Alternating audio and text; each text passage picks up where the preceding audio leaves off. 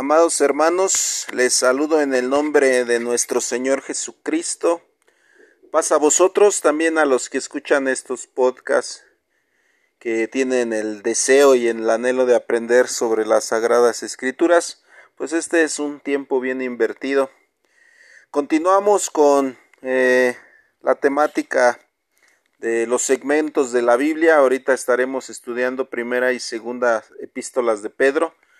En estos segmentos encontrarás muchos datos que te servirán para ahondar en la interpretación con respecto en específico en estos en estos segmentos en la primera y segunda epístolas de Pedro. Pues bien, iniciamos, amados hermanos. Primera eh, de Pedro capítulo 1, versículo 1. Esa es nuestra base. Pedro, apóstol de Jesucristo, a los extranjeros esparcidos en Ponto, en Galacia, en Capadocia, en Asia y en Bitinia. Resulta de mucho interés conocer que Pedro fue hijo de Jonás, Mateo capítulo 16, versículo 17 y Juan capítulo 1, versículo 40 al 44. Hermano de Andrés y pescador de oficio Mateo capítulo 4 versículo 18. Era originario de Bethsaida. Juan capítulo 1 versículo 44. Y radicaba en Capernaum. Marcos capítulo 1 versículo 29. Pedro fue discípulo de Juan el Bautista. Juan capítulo 1 versículo 35 al 42 y posiblemente o lo más seguro es que Juan lo haya bautizado. Cuando Jesús comenzó su ministerio, encontró primeramente a Andrés y éste llamó a su hermano Simón, al cual Jesús le cambió el nombre por Cefas, del arameo Petrón, que quiere decir roca corriente, y lo llamó para la predicación, Mateo capítulo 4 versículo 18 al 20. Posteriormente Pedro fue seleccionado juntamente con once discípulos más para el apostolado. Apóstol es una palabra griega que significa enviado, embajador o emisario. Por lo expresado en Marcos capítulo 1 versículo 29 al 30, se puede deducir que Pedro era casado, aunque el nombre de su esposa no se mencione. En la actualidad se enseña que Pedro fue constituido fundamento de la Iglesia por Cristo, cuando le declaró Tú eres Pedro y sobre esta piedra edificaré mi iglesia. Mateo capítulo 16 versículo 18. Es importante mencionar que para hacer tal aseveración primeramente se debe conocer la interpretación que los discípulos daban al vocablo piedra para no hacer afirmaciones equivocadas como esta que mencioné, que Pedro es representante de la Iglesia como ha enseñado el catolicismo, lo cual es una grande mentira. Desde la antigüedad el pueblo de Israel reconocía como única roca o piedra a Dios. Deuteronomio capítulo 32 versículo 15, 30 al 31. Esta figura no estaba basada en una piedra cualquiera, sino en una piedra preciosa, como el zafiro, como el diamante, como el rubí. A este tipo de roca comprobaban los israelitas, comparaban los israelitas, perdón, a Dios, razón por la cual el vocablo usado en el hebreo es Sela o Sur. T Z U R o Sela S E L A. Esta comparación les hacía comprender que Dios era completamente seguridad y lo elevaban a lo máximo. Segunda de Samuel capítulo 22 versículo 2 al 3 y verso 47. Salmos 18 capítulo versículo 1 y 2 y 73 versículo 26. En el libro de los Salmos encontramos que ese que se habla de otro tipo de roca o piedra llamado en hebreo Eben Salmo 118, versículo 22. Esta es una piedra común y corriente que describe en figura la consistencia humana de Jesús. razón por la que los sacerdotes y fariseos los desecharían. Mateo lo desecharían. Mateo capítulo 21, versículo 42 al 45. Lo que demuestra que Cristo vino a dar cumplimiento a las figuras de la ley, los profetas y los salmos. Cuando Jesucristo comenzó a fundar su iglesia, en el Sermón del Monte habló de una roca o piedra. En el Nuevo Testamento hebreo se usa el vocablo hebreo Sela, Mateo capítulo 7, versículo 24 al 25. Es decir, Jesús comenzó a realizar la figura del castillo tipificado por David en Salmos capítulo 18, versículo 2, al construir su iglesia sobre la inmensurable roca de los siglos, es decir, Dios Dios, Jesucristo edificó su iglesia sobre Dios, no sobre algún ser humano. Al construir su iglesia sobre la inmensurable roca de los siglos, es imposible que Cristo edificara su iglesia sobre un hombre, olvidando las elevadas advertencias citadas en Jeremías capítulo 17, versículo 5, que dice, maldito el hombre que confía en el hombre. Mas por otra parte resulta cierto que al iniciar Jesús su ministerio puso la tercera piedra, piedra de la iglesia al decirle a Simón tú eres llamado Cefas, nombre arameo que significa piedra común y corriente. La primera piedra, la del cimiento, es Dios. Mateo capítulo 7 versículo 24. La segunda piedra es la angular o la de ángulo, que es Cristo. Y la tercera piedra es el hombre, que en este caso lo tipificaba Pedro, para que el apóstol pudiera comprender el edificio espiritual construido por Dios, razón por la cual años después Pedro escribió en su primera epístola lo siguiente Vosotros también como piedras vivas ser edificados una casa espiritual. Primera de Pedro, capítulo 2, versículo 5. Recordando las lecciones de Cristo, el cual en el transcurso de su ministerio fue colocando piedras y al final exclamó, Os digo que si estos callaren, las piedras clamarán. Lucas capítulo 19, verso 40. Esto demuestra que Jesús había colocado ya muchas piedras en el edificio espiritual de Dios. Cuando Jesucristo le dijo a Simón, yo también que te, te, digo que tú eres Pedro o tú eres piedra, y sobre esta roca edificaré mi iglesia, en ningún momento le declaró que él sería esa roca. En Mateo 16, 13 al 17, Cristo le pregunta, a sus discípulos, ¿quién dicen los hombres que es el Hijo del Hombre? Y Pedro respondió, Tú eres el Cristo, el Hijo del Dios viviente.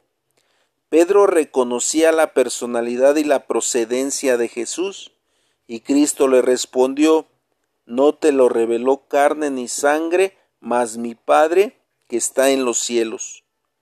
Pedro necesitó de la revelación divina ya que no era fácil reconocer a un hombre como descendiente de Dios. Esto demuestra la presencia e intervención de un tercer personaje incluido en el diálogo. Debido a esto, al continuar Jesús hablando, ante los discípulos se expresó, mas yo también te digo que tú eres piedra o tú eres Pedro.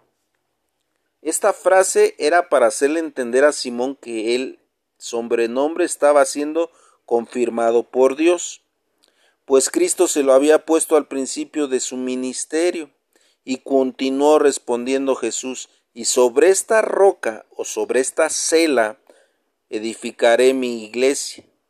En esta forma le estaba señalando a Pedro sobre quién iba a edificar su iglesia, sobre el Dios que iluminó, es decir, la roca que Pedro conocía. Otra de las cosas atribuidas a Pedro es la de no haber sido el principal o es la de haber sido el principal de los apóstoles. La supremacía es una debilidad humana, de la cual también adolecían los apóstoles. por ejemplo Marcos capítulo 9 versículo 34 al 35, nos narra una discusión por este deseo. Esto fue pues el diálogo de Mateo 16, 14 al 18.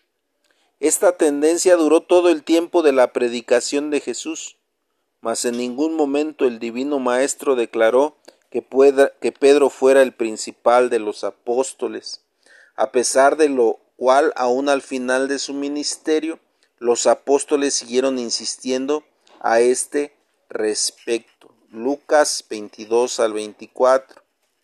Después de 23 años aproximadamente, Pedro no era conocido ni reconocido como jefe principal de la iglesia. Gálatas capítulo 2 versículos 7 al 11. Presenta a tres que, que parecían ser algo, como a Jacobo, a Cefas y Juan, que parecían ser las columnas, a pesar de lo cual no dejó de ser reprendido por Pablo por provocar divisiones entre judíos y gentiles. A ningún apóstol se le conoce un primado, por cuanto el único que tiene el primado para todos los siglos es Cristo. Colosenses 1.18. Roma no tuvo obispo hasta el año 154 y 165 después de Cristo. Su primer obispo se llamó Aniceto y no se le denominaba papa, ya que este título fue dado por primera vez al obispo de Roma, llamado Agapito, en el año 536 después de Cristo. Pero no fue sino hasta el siglo VIII que el título de papa se asentó totalmente. Es muy necesario que recordemos esta parte y que entendamos que este diálogo que tiene nuestro Señor Jesucristo con Pedro queda muy en claro que, que Jesucristo le, le hace ver a Pedro que él era una piedra, una piedra normal, una piedra corriente, y que la iglesia la iba a edificar sobre una roca especial, sobre una cela, sobre un azur, y no sobre una piedra corriente. Pedro, como cada uno de los que se acercan a la iglesia de Dios, tiene un una aportación porque todos somos piedras en ese edificio. Cada uno constituye una parte del templo espiritual. Es por eso que debemos de ser muy conscientes a la hora de interpretar esta parte. A continuación se presenta una breve orientación basada en, libro de los, en el libro de los Hechos sobre los lugares en donde Pedro se encontraba entre los años 30 al 64 después de Cristo, para que usted decida por sí mismo si todo lo que ahora se dice con respecto de Pedro es verdad. No son fechas exactas por cuanto las cronologistas, por cuanto los cronologistas difieren. Para poder entender esta parte necesitamos atender a las fechas, ya que Pedro nunca eh, estuvo en Roma, como se cree. En el capítulo 2 se narra el día del Pentecostés del año 30, presentándose solamente el sermón de Pedro en Jerusalén. En el año, en el capítulo 3, narra el segundo sermón de Pedro en Jerusalén, cuando sanó a un ciego en el año 31 después de Cristo. En el capítulo 4 se narra la primera vez que van a la cárcel y el tercer sermón de Pedro, ahora ante Caifás y el concilio. Pedro estaba en Jerusalén en el año 31 después de Cristo. En el capítulo 5 se describe el acoso de Ananías y Zafira y son hechos milagros por los apóstoles. Por este motivo los vuelven a meter a la cárcel y son llevados ante el concilio. Pedro continúa en Jerusalén y este es el año 32. El capítulo 6 se narra la lección de los siete diáconos y la actividad de Esteban. Pedro aún sigue en Jerusalén. Capítulo 7 solo se narra la predicación de Esteban.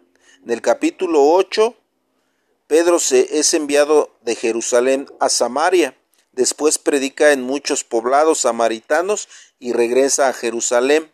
Es aproximadamente el año 33 después de Cristo.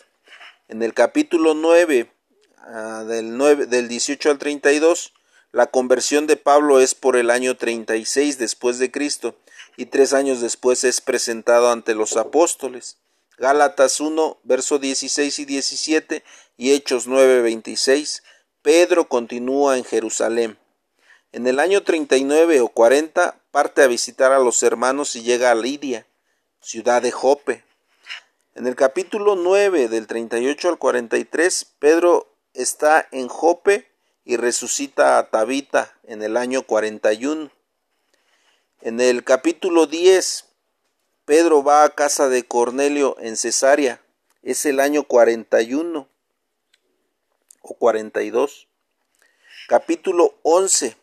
Pedro regresa a Jerusalén por el año 44. En el capítulo 12, Pedro es llevado a la cárcel en Jerusalén y al, salir va a otros lugares. Es aproximadamente el año 46. En el capítulo 13 se habla del primer viaje de Pablo saliendo desde Antioquía, mas no se menciona la actividad de Pedro. Capítulo 14 continúa con el primer viaje de Pablo terminando en Antioquía, es aproximadamente el año 49. Capítulo 15 se narra el primer concilio en Jerusalén, Pedro ya había vuelto a este lugar, es el año 50. En la comisión para llevar la carta a Antioquía no fue nombrado Pedro, lo que quiere decir que se queda en Jerusalén. Capítulo 16 aunque en el capítulo no se nombra Pedro, la indicación del escritor declara que Pedro se encontraba junto con los discípulos en Jerusalén aproximadamente por el año 51. Capítulo 17 no se habla de Pedro. En el capítulo 18 Pablo está en Atenas por el año 53 y al terminar su segundo viaje en Antioquía se encuentra Pedro. Ahí tiene un disgusto por la obra versos 22 y 23, y en Gálatas 2.11. Pedro está en Antioquía. Aunque en los siguientes capítulos ya no se habla de Pedro, en la epístola a los Corintios se hace mención de él. Primera de Corintios 1.12, 3.22, 9.5 y 15.5. Con mucha seguridad Pedro llegó después de que fuera fundada la iglesia en esta ciudad por Pablo. Recuerde que Pablo está en Corintio por el año 53. Posteriormente Pedro vuelve a reaparecer en la historia por los rumbos de Babilonia, desde donde escribe su primera epístola por el año 63. Y años después, no se puede afirmar cuántos ni desde dónde escribe la segunda epístola que para algunos está en duda por causa del refinado griego en que está escrita esta carta y por sus similitudes con las de Judas.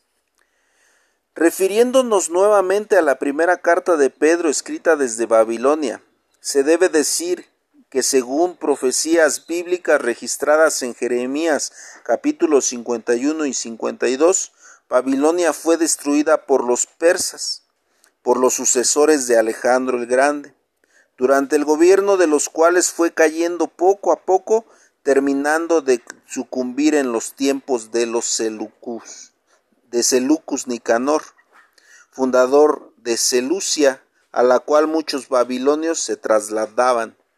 Ya en los tiempos de Augusto, Babilonia había quedado desolada, a pesar de lo cual hasta el siglo IV después de Cristo permaneció una población de judíos. Este dato lo pueden encontrar en el diccionario bíblico de W. Rand, página 75, y en el diccionario filosófico de Voltaire, en el tercer tomo, página 353, ambos basados en el Talmud.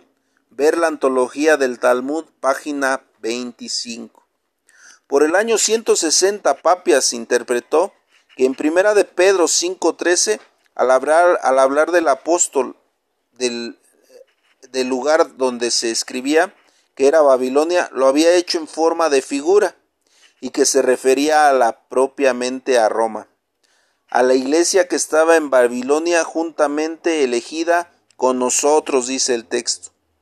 A tal grado trascendió esta idea que en la actualidad los teólogos católicos lo dan por un hecho real.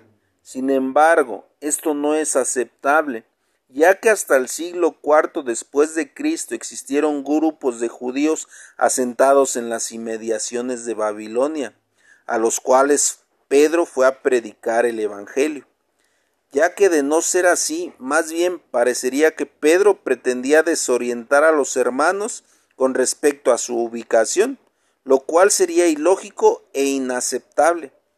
El único símbolo que da Babilonia puede ser aplicado es a Roma.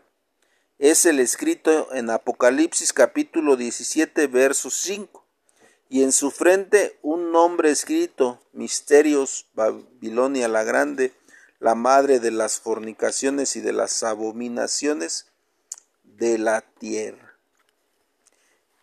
Es importante que analicemos cada uno de estos eh, datos porque eh, sobre este personaje se ha tomado mucho para basar doctrina de la Iglesia católica.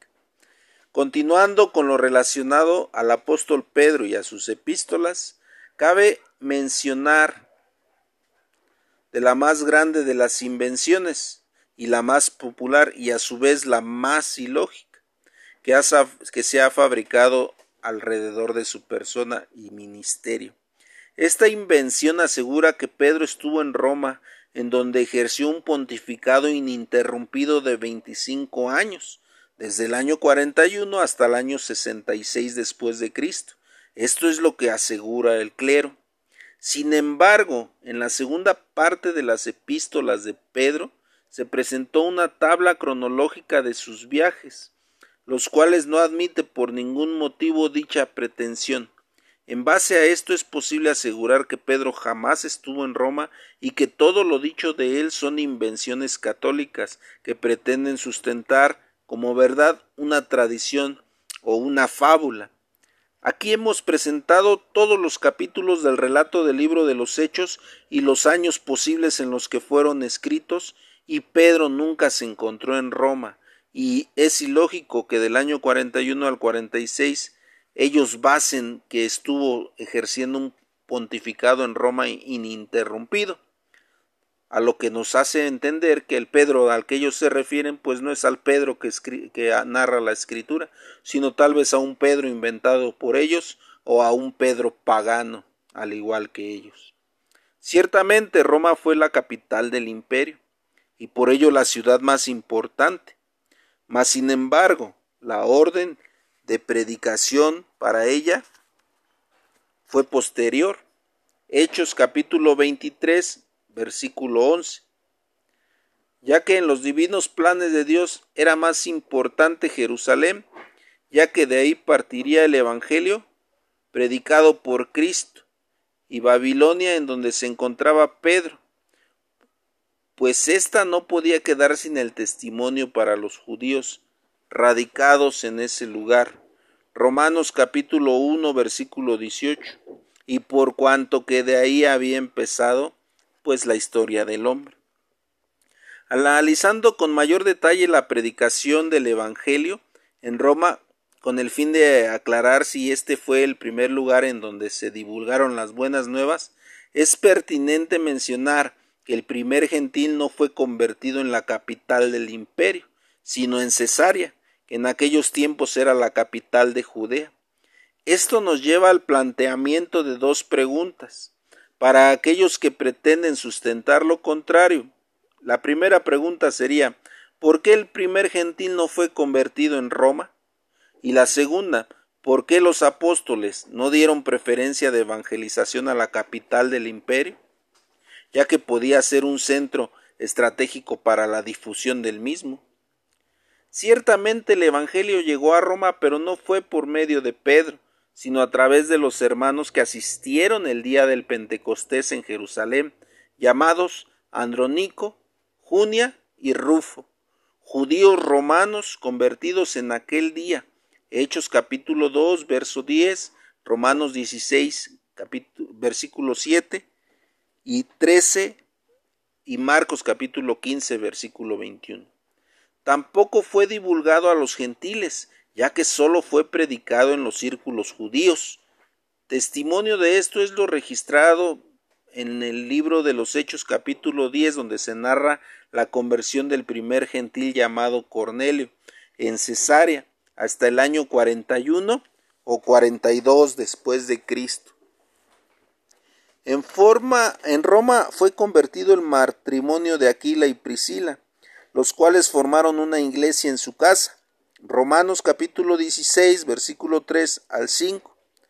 Fue por medio de ellos y de todos los judíos que fueron expulsados de Roma en tiempo del emperador Claudio, que el apóstol Pablo, al igual que muchas iglesias, tuvo noticia de la existencia de una iglesia en Roma, testificando al principio de su epístola a los Romanos capítulo 1, versículo 8, diciendo, de que vuestra fe es predicada en todo el mundo. Desde ese momento deseó el apóstol por ir a Roma, su deseo del apóstol por ir a Roma fue mayor, pues aquellos hermanos no habían sido confirmados por nadie. La confirmación consiste en el recibimiento del Espíritu Santo, Romanos capítulo 1, versículo 11 y capítulo 10, versículo 16, versículo 25 lo cual no hubiera sido necesario si realmente el apóstol Pedro hubiera fundado la iglesia en Roma.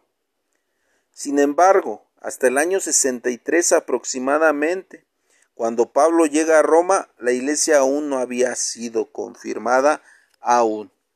Y aquí se desvanecen pues todas esas esperanzas del catolicismo de que Pedro estuvo en Roma, ya que él tuvo que haber afirmado pero como no estuvo, tuvieron que esperar a Pablo. En relación a la muerte de Pedro no se sabe dónde ocurrió. Antes todo lo que se dice sobre este tema en los libros católicos son arreglos, son alteraciones y mentiras que se han acomodado a la historia en favor del clero católico. Muchas excavaciones se han hecho a través del tiempo en Roma buscando la tumba de Pedro, pero jamás ha sido hallada. Este hecho también dio lugar a una, pugna entre los católicos de Oriente y los de Occidente, ya que ambos aseguran poseer la tumba de Pedro. Posiblemente debido a esto el Papa romano Pío XII durante su periodo autorizó a cinco arqueólogos a realizar una investigación en la iglesia de San Juan de Letrán donde se habían hallado dos dos cráneos creyéndose que uno de ellos era de Pedro. Sin embargo, por otra parte, la arqueóloga Margarita Guarducci, investigando la tumba debajo del muro rojo en la Basílica de San Pedro en el Vaticano, inventó, ya que se trata de una serie de letras confusas, el que el hallazgo de la inscripción aquí yace Pedro. Ella completamente mintió al decir que eso estaba escrito. Esto obligó al Papa Pío XII a emitir la siguiente declaración en relación al hallazgo, que en las inmediaciones del sepulcro se habían encontrado restos de huesos humanos, pero que no era posible afirmar de manera categórica que dichos despojos fueran de San Pedro, aunque él esperaba que las investigaciones llegaran a felices resultados. Esto lo pueden cotejar en revista Sucesos del 2 de julio de 1960. Los huesos encontrados en la tumba bajo el muro rojo estaban acéfalos y se dice acéfalos y se dice que esto fue debido a que en el año 1370 Urbano V ordenó que la cabeza de Pedro y Pablo fueran llevadas a la basílica de Letrán, es decir, que como puede, puede verse la Iglesia Católica cree adora a un cadáver sin cabeza. Que se dice, que dice la Biblia sobre esto? Pues leamos Isaías 65, 4 y 66, 17. Por su parte, la Iglesia de Oriente no se quedó sin pruebas para confirmar su credo. En el año de 1950, dos monjes franciscanos llamados Fray P.G. Bagatti y Fray J.T. Milik descubrieron en el Monte de los Olivos en Jerusalén el lugar en donde fue enterrado Pedro. Claro está que este hallazgo lo trató de ocultar el Vaticano.